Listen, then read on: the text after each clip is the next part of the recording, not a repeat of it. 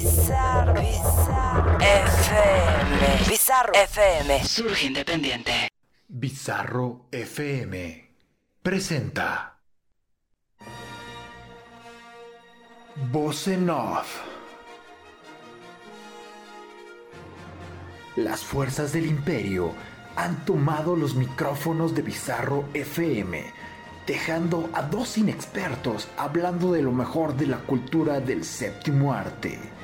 Bienvenido al lado oscuro de la fuerza. Esto es Voz en Off. Comenzamos.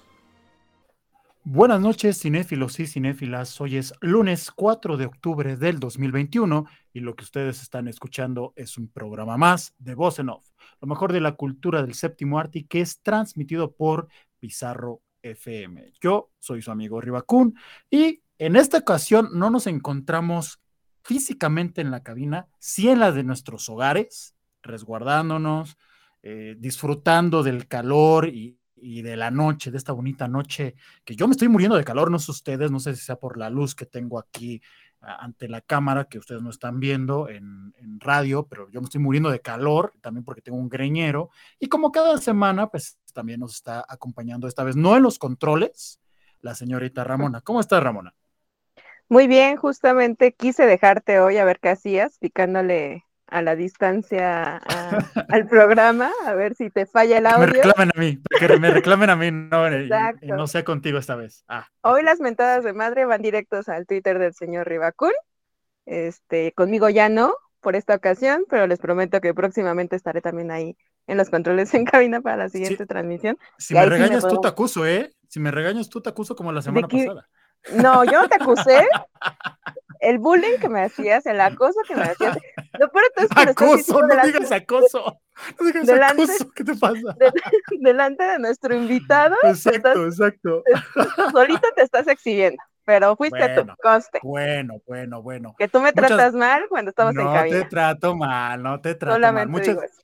Muchas gracias a todas y todos los que nos están acompañando. Y efectivamente, hoy tenemos un gran invitado, un amigo ya de casa, el buen Gerardo Herrera, editor, eh, productor, guionista del canal Suma F7. Yo se lo he dicho a él, me parece el mejor canal en YouTube de análisis de cine que hay en toda Latinoamérica.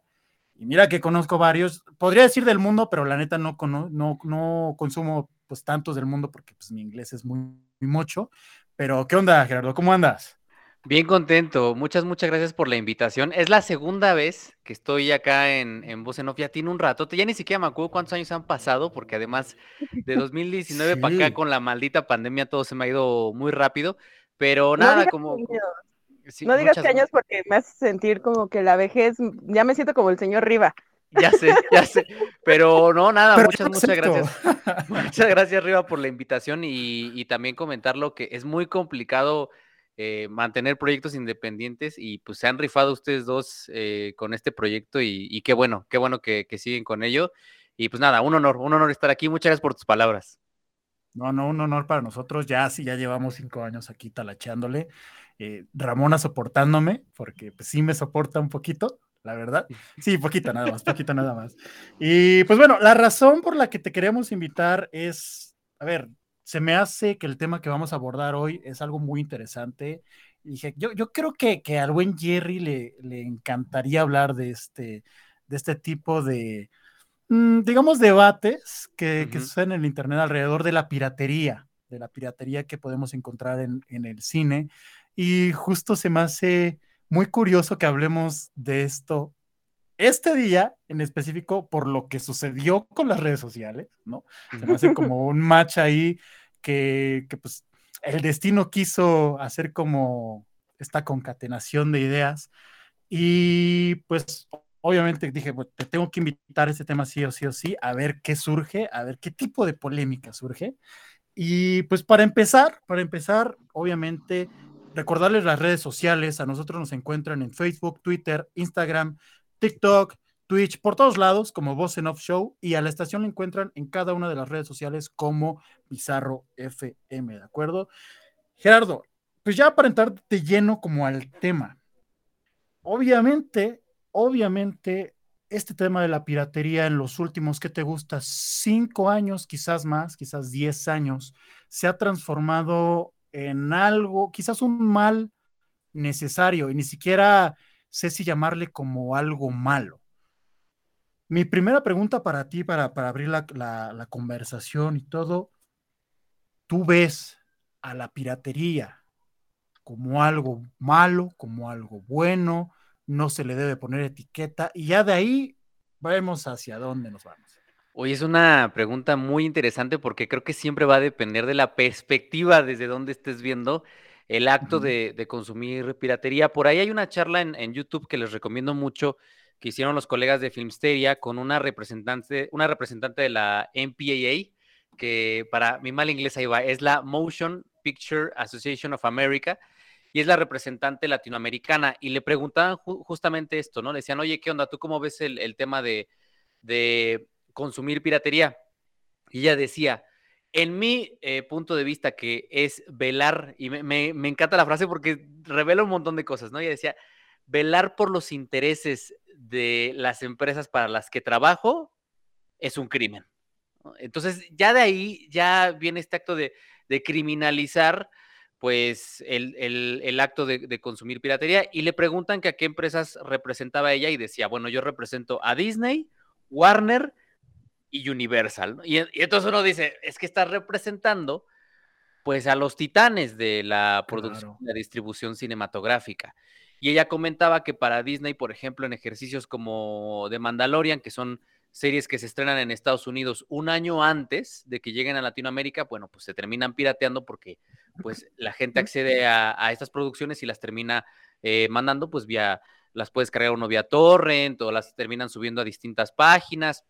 Y ella decía que eso les afectaba eh, económicamente. Habría que medir en qué medida, ¿no? O sea, cuál es el impacto real, porque, por ejemplo, productoras o distribuidoras como Disney, pues su principal fuente de ingresos no necesariamente es la película, sino todos los productos derivados de, la, eh, de las producciones que ellos hacen.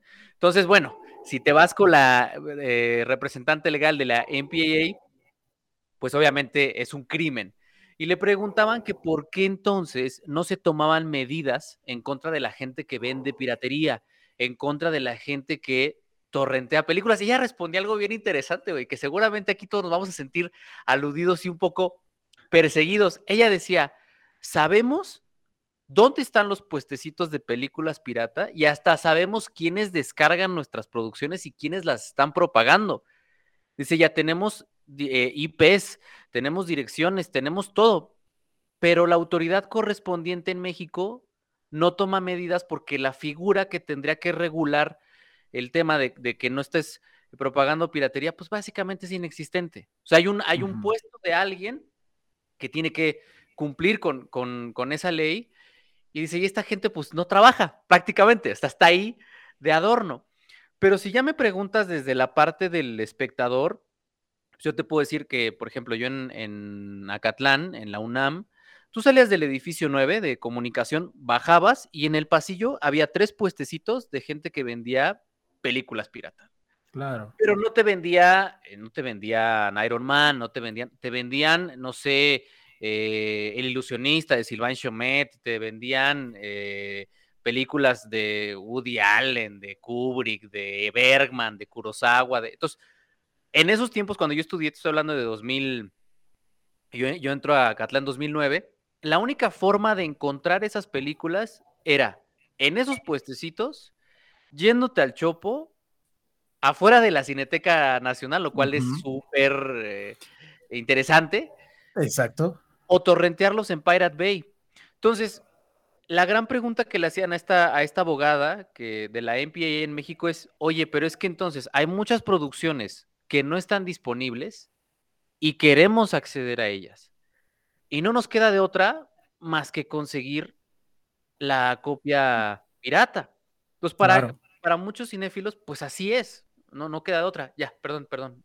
Justo eh, lo que mencionabas, a mí me tocó precisamente también en Acatlán, que durante el Tour de Cine Francés, que también tiene como ahí una apertura en, en Acatlán, nos pasaron una película que yo jamás volví a poder encontrar ni siquiera en internet, ni siquiera con los vendedores de afuera de la cineteca. En ningún lado pude, y a la fecha, no he podido encontrar esa película. Entonces, más allá de, de, esta piratería comercial o de las películas comerciales, también existe esta piratería que podría ser la parte positiva o justificable un poco de estas producciones que no hay otra forma que puedas adquirirlas o verlas fuera de estos tours, eh, que es asistir a estas funciones y posteriormente conocerlas, pero si la quieres volver a ver en tu casa un día o, compartirla con alguien más, es casi imposible llegar a ella. Entonces, ¿qué, ¿qué, pasa con esto? Entonces hay una, hablaríamos de una doble moral un poco, un, un, doble juicio respecto a la piratería, porque si bien sí es una parte eh, ilegal de consumir estos contenidos, de no pagar, eh, digamos, la parte de, de, de los derechos por ellos, ¿Qué sucede también con estos otros contenidos que desgraciadamente, o el tour judío, o todos estos tours que son películas que, bueno, ahorita ya tenemos plataformas digitales que ya están incorporando este tipo de títulos y que ya puedes adquirirlos de manera legal. Estamos hablando que hace unos 5 o 10 años no existían estas plataformas. Entonces, no había otra forma que tú te enteraras de estos contenidos o que pudieran llegar a tu región fuera de estos tours. ¿Qué sucede entonces con este prejuicio que se tiene de la piratería? Porque obviamente cualquier persona te va a decir, no, es que eso no se debe hacer y demás, pero también con esta parte de la necesidad de un contenido más allá de lo que hay en la cartelera comercial. Una doble moral a partir, perdón, una, una doble moral a partir de un ataque directo a la, a la piratería, porque si tú en realidad estás consumiendo para posteriormente agarrar y, y, y empezar a a decir a los demás, oye, ve esta película tal, en realidad le estás ayudando a la producción, sobre todo a las producciones pequeñas, y, es, muy, es muy curioso lo que mencionaban de la Cineteca Nacional, porque se supone que es un, un recinto donde proyectan cine independiente nacional y también de otros países, cine independiente de bajos presupuestos, donde es, es muy extraño que lo exhiban en unos circuitos comerciales, y afuera tienen al señor ¿no? Que, que, y, que, y, que, tiene muchísimos años uh -huh. el, el, la persona vendiendo ahí las películas.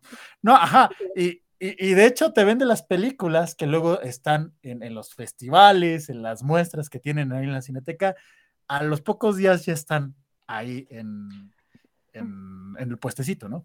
Sí, y a mí alguna vez me lo comentaron que evidentemente, pues como esta persona se hace esas copias, pues se las pasan a alguien desde adentro. Entonces también es, claro. es, es, una cosa ahí de, de es una pregunta muy, muy importante saber quién se está quejando del de consumo de piratería y cómo está conformado el, el negocio de, del cine a nivel internacional, pues quienes se terminan quejando son distribuidores y exhibidores, porque los que están cobrando y están ganando algo de la distribución legal de las obras no son los directores, no son los productores, no son eh, los que hicieron la película, sino los que compraron los derechos de la película y la están distribuyendo. Entonces también ahí está el caso ahí muy paradigmático de, del director de, Moonlight, de Barry Jenkins, que a él le fascinó venir a México pasar por un puesto de películas y encontrar su película. Dice, mira, aquí está mi película, ellos la están, la están vendiendo y qué, qué chingón porque la gente puede verla porque la está comprando a 10 pesos.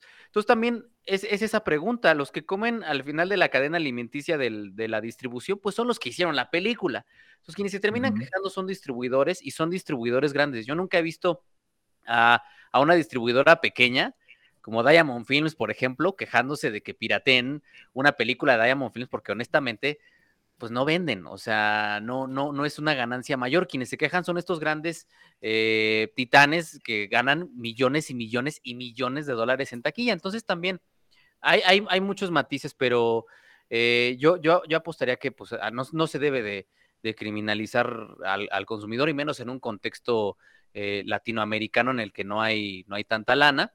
Y bueno, para dejarlo ahí, por ejemplo, acaba de, de ocurrir el cierre de, uno de, los, de una de las plataformas ilegales eh, que nos ponían a disposición gran cine que es So Woman. So Woman uh -huh. cerró Exacto. recientemente y hay películas que en la vida nos vamos a enterar que existían eh, porque pues ya cerraron esta plataforma que hacía esa recolección de cinematografías de distintos países. Entonces, pues sí es lamentable que, que se cierren estos espacios porque no hay otra forma de encontrar esas películas. ¿Y qué se ayuda? Porque posteriormente, si, si un realizador o una realizadora pequeña, ¿no? Con, con, con bajos recursos para poder hacer sus producciones, de repente se hace más conocida por, este, por estas pequeñas plataformas o grandes plataformas que hacen esta colección y vas conociendo sus trabajos, su filmografía, pues ya cuando vayan sacando a futuro sus demás trabajos, pues van a tener una mejor aceptación en taquilla, ¿no? Aunque sea una taquilla en lugares independientes. Que ahora también mencionabas algo importante antes de irnos al, primer corte musical, que efectivamente los directores, eh, actores, actrices, como los de la talacha no se quejan, pero también porque pues no es necesario que se quejen, ¿sabe? O sea, es como, pues ellos tienen su lana, ellos ocuparon su lana para esto, para lo otro, tienen sus ganancias, no es necesario que se quejen, pero los que sí están perdiendo, por eso es los que tienden a criminalizar este tipo de temas. Pero, ¿qué te parece, Jerry Ramona? Si nos vamos a un primer corte musical, de hecho, hice una selección bien curiosa, bien curiosa porque me puse a investigar eh, música que fuera como la más descargada ilegalmente en distintos países. Bien ahí, bien ahí. Tengo, por ahí, eh, por ejemplo, bueno, tengo una de Daft Punk, que esa es como la más obvia en, en Estados Unidos, pero me gustaría irme a la más descargada en Australia, con 109 millones de descargas ilegales. ¿Anda? ¿no? La, la más popular en, e, en ese sentido. No vayas a poner despacito nada. No voy a poner despacito, no voy a poner despacito. Esa no, por favor. Aquí, aquí en Voz en Off al menos no, nada, es cierto. vámonos, con esta canción que se titula Cosby Sweater de eh, Hilltop Hoods Vamos a escucharla, a ver si les gusta, a ver si se, el, por qué la descargaron tanto, ¿no? Quiero descubrir, exacto, si es así, si es más de 100 millones de descargas, a ver, ya me puso la vara alta. A ver si vale la pena. Vamos a escucharla y regresamos en unos minutos aquí a Voz en Off, que es transmitido por Bizarro FM. Corte y queda. Estamos de regreso, amigos y amigas, aquí a Voz en Off, lo mejor de la cultura del séptimo arte, que es transmitido por Bizarro FM. ¿Qué onda? Sí, se gana el total de descargas, ¿les gustó? ¿No les gustó? Oh, qué show. Yo sí jalo, ¿eh? Quiero, quiero saber el, si puedes repetir el nombre de la canción. Claro que sí, Cosby Sweater, como, como, como suéter. Como suéter, jalo, ¿eh? Sí, yo creo que sí, bien merecido. Yo, a mí sí me gustó. No sé, Ramona, Si, si también o, o no. Pues tiene punch, pero no sé si sería como para un ranking tan alto de descargas habría que ver otra cosa. Habría que ver que las redes sociales o las plataformas no la hayan popularizado y por eso tengan las descargas. Es que eres difícil de convencer, eres difícil de convencer. No cualquier. no, pero es que hay canciones que, por ejemplo, se pusieron muy populares en la cuarentena gracias a TikTok y estas plataformas y eso llevó a la gente a buscar la canción y a que les gustara porque la estaban escuchando constantemente. Habría que ver cuál es el fenómeno que desató esta canción. A mí me gustó, tiene buen ritmo, pero no sé si le daría justamente a decir, ah, sí, está muy, muy buena como para tenga tantas descargas. Yo sí la pondría en mi, playlist mientras estoy godineando un rato. aparte, otra, habría que ver si esta, esta rola está en todas las plataformas de consumo legal o sea, en Spotify, en Amazon, en Apple, o sea, todas estas, a ver si está tal vez por eso son las descargas. Exacto. Yo, creo que no, y, efectivamente por eso, ¿no? Saludos a todos los que nos están escuchando, saludos a Saradillos, Valdo Escalante, a Dan Hernández, a, todos, a todos los que nos están escuchando, también a nuestros amigos de, de Suma F7. Em, a ver, yo soy el chico de las láminas, ¿ok? Yo eh, Justo yo también iba a dar un, un dato Ah, mira, somos los chicos de los chicos de Voz en Off son los chicos de las láminas, ¿no? Eh, ella trae los, plumones, yo traigo ahí el, papel. Digo, no, no, sé si tú tengas un dato más reciente, pero justo estaba checando que en 2019 se publicó que eh, a nivel mundial había un porcentaje del 1.83% de, de los usuarios que utilizaban Internet específicamente para la descarga ilegal de, contenidos. Y esto se traducía que el 31 de esos, de ese 1.83%, el 31.5 era específicamente para descargar películas y series de manera ilegal. Entonces, si hablas a nivel mundial, creo que la cifra a millones se podría traducir como bastante tal vez en los porcentajes este, no les suenen como tan, tan drásticos, pero que del, del porcentaje de cosas ilegales, pues, que puedas consumir o descargar, que el 31.5% sea para películas y series, te habla de una necesidad de estos contenidos y por qué se está dando de esta manera en- a nivel internacional. Yo traigo justo los datos a nivel nacional. Traigo una cifra del 2015-2016 entre esas eh, dos etapas. Más de 30 millones de mexicanos descargando ilegalmente películas. Más de 30 millones de mexicanos. Obviamente esto ya sea a nivel físico o, digital. eh, consumidores que se declaran como yo sí, yo sí eh, veo eh, contenido, sí veo contenido pirata y, todo. y otros que dicen, ah, a veces sí, a veces no. En fin, es, esta es la cifra que tenemos a nivel nacional. Y un estudio de la BBC, eh, un estudio, este sí del 2017, nos menciona como el onceavo país en el mundo que más piratería consume en distintos rubros, ¿eh? no nada más en, cuestión de películas, sino en música, en, también en contenidos de teatro, por ejemplo, también por ahí lo, llegan a mencionar. Entonces, mi pregunta, ya teniendo como estos datos, tanto a nivel nacional como internacional, justo por lo que mencionaban de quiénes son los que se están quejando, uh -huh. que en parte yo, yo pienso que es como el gobierno coludido justo con estas distribuidoras, pero hay, hay, digamos, producciones pequeñas o creadores independientes que se podrían llegar a quejar por esta parte de la piratería. ¿Realmente a ellos en algún momento les toca el bolsillo como para que se puedan llegar a quejar? Pues ahí hay también un, un caso eh, paradigmático que conozco de primera mano, pues el tío Robert, por ejemplo, que él, eh, él vende, distribuye su película por Facebook y luego la pone a la venta en Vimeo y él le pide a su comunidad explícitamente que por favor no pirateen su película hasta que él recupere la inversión. Entonces, en Facebook hace la función, después la pone en Vimeo y después de un periodo que habrá sido de 6, 7 meses de que se pone a distribuir la, la película, dice, ¿saben qué? Yo ya recuperé lo que, lo que invertí, ya gané un poquito más, es momento de que empiecen a piratearla, no hay ningún problema. Por eso digo que es muy interesante saber quién se queja y por qué se queja. Los cineastas, que son los que hacen las películas, y te puedo comentar que hasta los más independientes prefieren que sus películas se pirateen para claro. que la gente las pueda ver, porque la intención no es generar un negocio a partir de ellas, sino que las películas lleguen a, a, a quien ellos quieren que llegue, que es el público. Entonces, okay. él termina posteando una fotografía que va a Tepito y dicen, en mi lugar preferido de Tepito, donde yo venía a comprar mis películas de los distintos autores mientras estudiaba cine, tienen mi película. Okay, y para él era un, era un orgullo que la tuvieran ahí.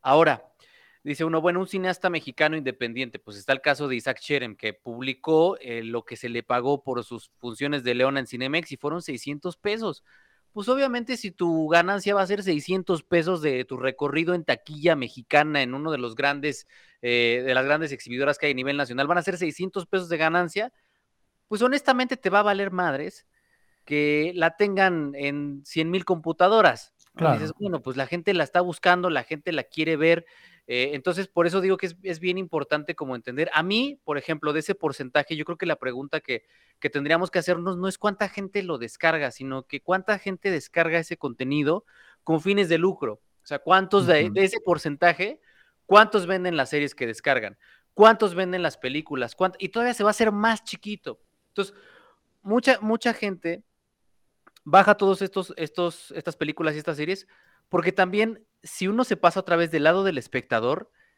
uno ve los cálculos que se hicieron, se han hecho varios cálculos de lo que se, se podría gastar uno al año en todas las plataformas de streaming que hay disponibles, que tienen diseminados todas las producciones, y estás tirándolo a los 20 mil pesos. Uh -huh. 20 mil sí. pesos anuales, que uno puede decir a lo mejor, no, pues es muy poquito o es mucho, es, son 20 mil pesos distribuidos entre distintas plataformas. Hay mucha gente que no tiene ese, ese dinero para pagar esas suscripciones. Y estamos también perdiendo de vista algo que ocurre en el país, que es que estamos centralizados, estamos centralizados en términos de producción, estamos centralizados en términos de distribución y estamos centralizados en términos de exhibición. A nosotros, por ejemplo, mucha gente nos pone en, Zoom, es que quise ver Noche de Fuego, soy de Nayarit y nunca me llegó Noche de Fuego, entonces la tengo que conseguir, la tengo que bajar porque la quiero ver. Claro. Eh, sin señas particulares la agarró Cinépolis Distribución, pues sí, pero no me la trajeron a Zacatecas, no me la trajeron a este, a Oaxaca. Entonces, uno tiene que empezar a, allá pensar en el, en el, mundo en el que vivimos, en el que la gente dice, el caso de Oaxaca, que está el, el, anuario estadístico, que dice que en Oaxaca la gente tiene que manejar una hora con 46 minutos para llegar a su cine más cercano. Y llegan a su cine más cercano y está Avengers Endgame en las tres salas. Entonces dices, es que también las exhibidoras están limitando la oferta porque lo que quieren hacer es hacer negocio. Entonces ahí ya es cuando uno empieza a matizar y dices, bueno, es que no me puedes decir criminal si tampoco me estás dando, me estás poniendo las películas. Justamente eh, era lo que yo me quedé pensando en cuanto Riva nos da el dato de a nivel nacional, aunque sea de 2015, pues te da un poco la perspectiva de, cuánto se consume de piratería en el país. Pero hay otra cuestión que aquí creo que es fundamental, no sé si en otros países, pero al menos en México, que es la cuestión cultural. ¿Qué tanto peso se le da a la cultura en el país? ¿Qué tanto se le da la oportunidad justamente a todo este tipo de, contenido variado que no, no necesariamente te quedas en lo comercial? Eh, ese es el problema, creo, en sí, de la piratería en el país. O sea, no hay una, no hay una estrategia cultural que realmente, como bien mencionas, lleve este tipo de películas que no son comerciales a, los diferentes estados, que den la posibilidad que la gente pueda adquirirlos o incluso las plataformas. ¿Cuántas plataformas les van a Yo creo que, es, por ejemplo, el, tema de las plataformas ahorita es muy interesante. Creo que si la mayoría eh, consumíamos piratería más hace, y digo consumíamos porque me reconozco, sí, como una persona que, que consume piratería, no digo que esté bien, pero sí se entiende un poquito de hace 20 años, hace 15 años, ¿cuántas plataformas podías ver, por ejemplo, este tipo de películas que no son justo de esta índole comercial? Ahora, gracias a las plataformas digitales, creo que el que las empiecen a subir sí va a minorizar un poco tal vez la, descarga ilegal de este tipo de, de contenidos y creo que esa parte está muy chido porque entonces sí, ya cualquier persona que pueda tener su suscripción a estas plataformas donde se suben estas películas va a poder adquirirlas y poderlas ver. Pero ¿qué pasa si no? Con todo el, resto de las películas. Ajá. Ajá. No, no, y que si nos ponemos a, a, pensar, creo que en ese sentido la pandemia sí vino a darle un pequeño impulso a esta parte de, las plataformas, no nada más las que ya conocemos, Netflix, Amazon, HBO, sino muchos festivales a nivel nacional han creado sus propias plataformas para hacer estos festivales híbridos, tanto presencial como, como en línea, para que justamente los que no tienen la posibilidad de venir a la Ciudad de México o ir a un festival de Guadalajara o algunos festivales que se hacen en Monterrey, pues tengan la posibilidad de ver, o, Los Cabos, por ejemplo, que tienen su plataforma en línea, pues que tengan que ver eh, la posibilidad de ver estas películas a través de sus plataformas. ¿Qué es lo, lo que sucede?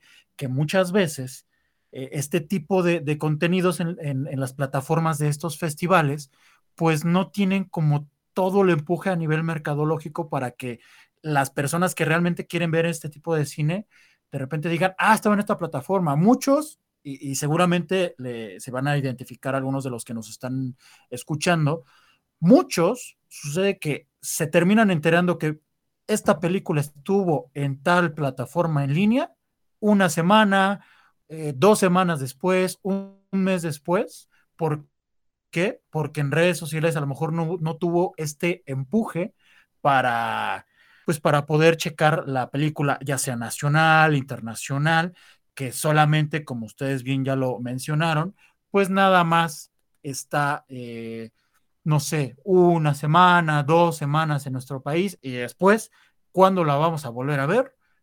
Diez años, diez años después, cinco años después, y si bien nos va en alguna plataforma. Yo, por ejemplo, platico mi caso. Hubo una película en una muestra internacional de cine que vi en 2009, 2008, que se llama Happy Go Lucky, y que terminé encontrando hace unos meses en Movie, ¿no?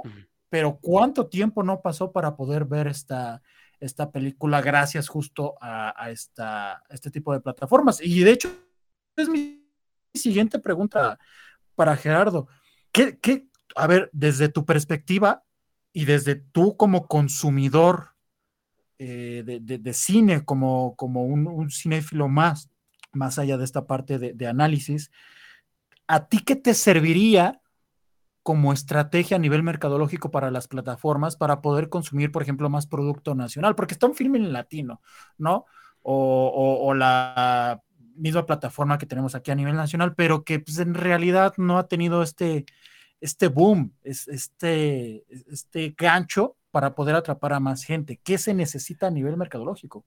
Es que ahí el, problema pasa por muchos frentes. O sea, si uno se pone a pensar, por ejemplo, en ambulante, ambulante te dice, bueno, yo te voy a poner los documentales a tu disposición completamente en línea, pero voy a dar mil accesos para cada película. Y uno dice, ¿por qué vas a dar mil accesos si, si, si ya está alojada en un hosting que puede soportar muchísimo más que mil accesos, ¿no? ¿Por qué estás restringiendo?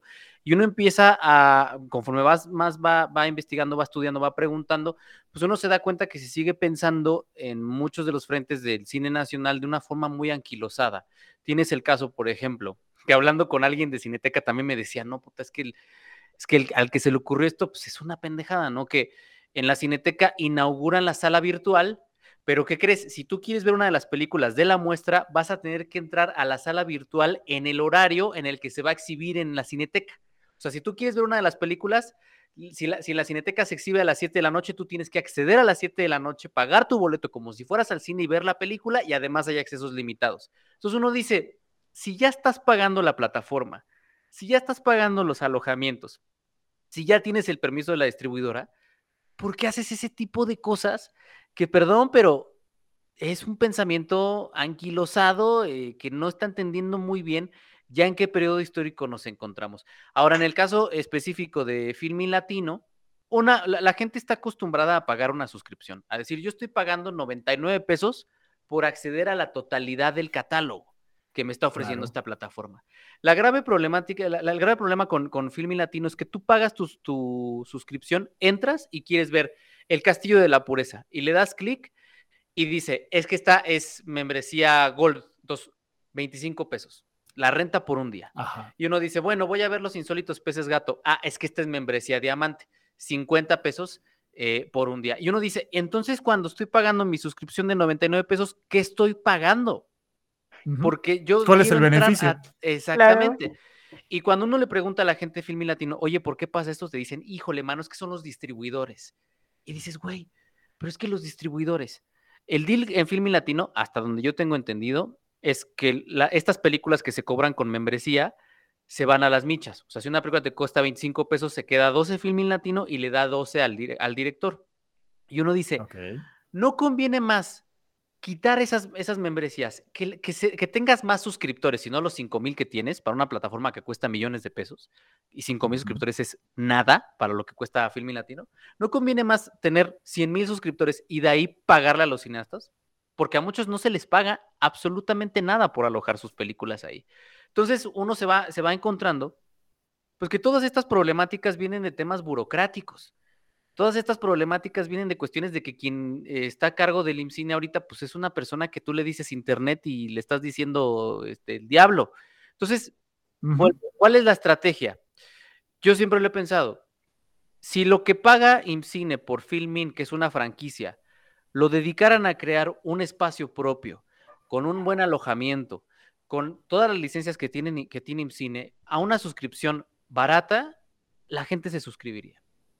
La gente se suscribiría. Lo que termina sacando a la gente Filmin Latino es esos pagos extra de, puta, esta tengo que dar 20, esta tengo que dar 50, esta tengo que dar 15, esta tengo que dar, ¿por qué, no? Ya, perdón. Pero que aparte es algo que justamente también pasa en otras plataformas. Ahora, ahí es donde entra mi, ¿qué pedo con la doble moral? Porque si te pesa hacer esto con Filmin Latino, con producciones tal vez nacionales, ¿qué pasa con un Amazon o con un, eh, ay, ahorita se me fue la otra plataforma, pero que hacen exactamente lo mismo. O sea, tú te suscribes, tienes tu suscripción y de repente, no sé, quieres ver, voy a poner un ejemplo que no sé si se esté en esta modalidad, quieres ver, no sé, Harry Potter y de repente Amazon te dice, estás suscrito, pagas tu mensualidad, pero por ver esta película tienes que pagar adicionales de 40 pesos, 50 pesos. Y exactamente lo mismo. Y hay gente que sí lo hace. Es la clásica disyuntiva de qué, qué pasa si a Starbucks vas y compras un café de 40 pesos, pero te pesa el codo para consumir algún tipo de, eh, de, de, café local, ¿no? Entonces, ¿qué, aquí mi pregunta sería, por ejemplo, en este sentido, con, con, con la cuestión de, de, las, de las plataformas, ¿qué, qué pasa con, con el pensamiento mexicano en cuanto a, valorar un contenido más que otro y preferir pagar estos extras, porque esto pasa en otras plataformas diferentes a Filmin Latino, y que ahí tal vez les puede doler un poco, a otras plataformas que dices, bueno, va, ahí sí lo pago. Ahí trae un temazo, ¿eh? O sea, hay un temazo. Sí, sí, y de hecho aquí yo creo que va más por la idea de la gente piensa que el cine mexicano es malo. Sí, una, sí, idea, sí. una idea totalmente errónea. Sí, no, eh, hay un video, nosotros tenemos un video que se llama La ilusión del cine mexicano. Ahorita no recuerdo el nombre del, libro, eh, pero eh, si ustedes van a la, a la parte de, los, de la descripción del video, ahí está alojado el link que es una investigación de varios ensayistas de la Universidad Nacional que hablan sobre cómo el Tratado de Libre Comercio de, este, de América del Norte ha influido en nuestras dinámicas de consumo. Y viene esta parte, esta parte de cómo eh, desde que se aprueba el Tratado de Libre Comercio, empezamos a consumir más cine estadounidense porque prácticamente México dice, pues, te abrimos las barreras, este, la, la, cultura es tuya, tú eh, mete más películas, haz lo que se te pegue la gana. Entra como quieras, sí. Y entonces tenemos ya prácticamente tres décadas después del Tratado de Libre Comercio, en donde se le da prácticamente libertad a Estados Unidos de distribuir sus películas a un 90%, más del 90%, porque en el caso de, de Infinity War eh, ocupó el 97% de las pantallas en México, lo cual si estás hablando de 7.500 pantallas, el 97% son muchísimas. Y entonces, eh, ¿qué es lo que empieza a pasar? Que se genera un ciclo de consumo en donde a nosotros, pues se nos hace, como yo ahorita aquí no nos están escuchando, pero traigo una hoodie de los Colts, una sudadera de los Colts, que es un equipo de Indianápolis, de Estados Unidos, de la, de la, del fútbol americano. Empezamos a hacer esto de forma natural y entonces nuestra, nuestra, nuestra eh, visión es, ah, ok, voy a pagar 90 pesos por Harry Potter en Amazon Prime, pero es que es Harry Potter. Uh -huh, Vamos a Filmin Latino y decimos, ay, tengo que pagar 20 pesos por los insólitos peces gato. No, es que es cine mexicano. Conoce Entonces, a la directora, ¿quién conoce a esos actores? Exactamente, entonces es el pensamiento. Lo decía, lo decía eh, Lenin, ¿no? Lenin en, eh, en, Rusia cuando decide financiar cine porque él se da cuenta que la gente eh, puede recibir más información, ideología y demás por medio del cine que por medio de libros. Es eso. Estados Unidos ha entendido, y no por nada la, la, industria de entretenimiento estadounidense es una de las principales fuentes de ingresos del país, ha entendido que por medio de, del entretenimiento puede influir en cómo la gente percibe el mundo, a tal grado que cuando sale el Capitán América en Infinity War en una función de prensa, la gente se pone a aplaudir como loca, ¿no? Y uno dice, órale, órale, cómo adoramos al Capitán América con todo y que represente a los republicanos y que represente, dijera, dijeran. Es este, que es tan bueno, tan bueno, por ahí, ¿cómo sí, no por ahí, por ahí alguna vez, alguna vez escuché, escuché en un podcast este, que el Capitán América hubiera votado por Trump, ¿no? Si hubiera existido. En la, sí, la claro, por seguramente. Pues sí. Entonces, pero ya estamos tan afectados y tan eh, y nuestra percepción está tan hacia eso, hacia consumir solo producciones estadounidenses, producciones de Hollywood, que lo que nos identifica a nosotros, que, que, es el cine mexicano, y en muchos aspectos, porque eso pasa en toda Latinoamérica, el cine latinoamericano le hacemos el feo. Decimos, uh -huh. decimos, ¿qué veo? La Llorona producida por James Wan, que es una versión eh, muy eh, mala, eh, poco lúcida de, de, nuestra, de nuestro mito, ¿no? De nuestra leyenda, está toda prostituida. Sí. O vemos la Llorona de, de, de Jairo Bustamante y decimos, no, por la de James Wan. ¿no? Y entonces uno ve la taquilla de la de James Wan y dice, 370 millones de pesos le metimos a la película. Y uno ve la de, la de Jairo y dice, pues nadie la fue a ver, o sea, nadie la fue a ver. Y esta es de Guatemala y se asemeja más a lo que nosotros nos hemos relatado, pero eh, ahora pues consumimos lo gringo, porque así estamos habituados. Entonces, sí es más natural pagar por una película gringa en una plataforma de streaming que, que pagar por una película mexicana en Filmin Latino. Y hablando de malinchismo, ¿por qué no vamos a, a escuchar una canción de Francia? No, porque pues no. porque pues no puse música nacional, ¿cómo no? Esta, esta... Es feo que seas así. Seguramente tú también hubieras votado por Trump, ¿verdad, Riva? Seguramente. Obvio. Ese, ese Seguramente. peluquín se me hacía muy sexy. Vieras que o sea, se me hacía Tu tono sexy. naranja contrasta Claro, con, con otras claro. tonalidades mexicanas, ¿no? Claro. Sí, claro. Este grupo, este grupo francés fue el más bajado ilegalmente. Se llama sección de Assault. No sé si lo pronuncié bien, pero Me encanta tu francés. Se- sección de Assault. No, nada, no sé. Ahí, ahí luego se los, se los comparto en redes sociales. La canción se titula The Soul y regresamos en unos minutos aquí a Voz en Off, que es transmitido por Bizarro FM. Corte y queda. Estamos de regreso, amigos y amigas, aquí a Voz en Off, lo mejor de la cultura del séptimo arte, y que es transmitido por Bizarro FM. Nos dicen que eso parece como Maluma en versión francesa. No, no sé, no sé si eso sea cierto, pero sonaba bien. Y si, y si es así, pues creo que me gusta Maluma entonces, ¿no? No me sorprendería. No me sorprendería viniendo de ti. Este, ya nada me sorprende, Riva. A ver, suena guapachoso, está bien, está bien, para una No, sí. fiesta. Se respetan gustos y géneros y todo aquí, por supuesto. Yo nada más lo digo para molestarte. como, como cada vez. cada Como vez siempre, nos- ya Sí, sí, sabes. sí, sí. Ya nada más como para ir cerrando ideas, porque nos quedan como unos cuatro minutitos, cinco aproximadamente. Eh, es- esto se va de volada siempre, ya Sí, sabes. se fue muy rápido. Eh, a ver, ya para finalizar, ¿de, de qué manera positiva, además de, de esta parte de visualización de pequeños proyectos, qué otra cosa positiva le podríamos encontrar a la piratería? Jerry. Yo, yo pienso siempre en algo que mencionó Sergio Guidobro en una serie, él es crítico de cine, hicimos nosotros una serie para el canal donde invitábamos a críticos jóvenes a, a hablar de ciertos temas y él, él platicaba que necesitábamos formación de audiencias críticas. Estamos en el momento en el que más eh, imágenes se consumen, en el que más eh, sonido se consume. Es, una, estamos formando una cultura audiovisual. Ya no quiero hablar de los, de los que vienen en, en generaciones como los centennials o los que todavía no tienen ni siquiera eh, nombre. Ellos consumen todo el tiempo imágenes y no podemos tener gente que no entienda qué es lo que está viendo y cómo está construido lo que está viendo. Y, entonces, eh, creo que a mucho, a mucho del cine que se accede por medio de la piratería ayuda a formar audiencias, audiencias críticas. Entonces, si yo tuviera que poner algo positivo, es que muchas veces el buscar ese tipo de películas que no son fáciles de conseguir nos ayuda a ver distintas realidades que no son la propia y eso siempre, siempre se agradece. Entonces, el lado positivo que yo le vería. Perfecto. ¿Tú, Ramona? ¿A- a- ¿Algo más que, que le pudiera ver, No, ver de pues- positivo? A- Además de ahorrarte unos cuantos dineritos en plataformas y, También. y cine, ¿no? que también te ahorras mucho, la verdad. Siendo que el cine ya se encareció mucho.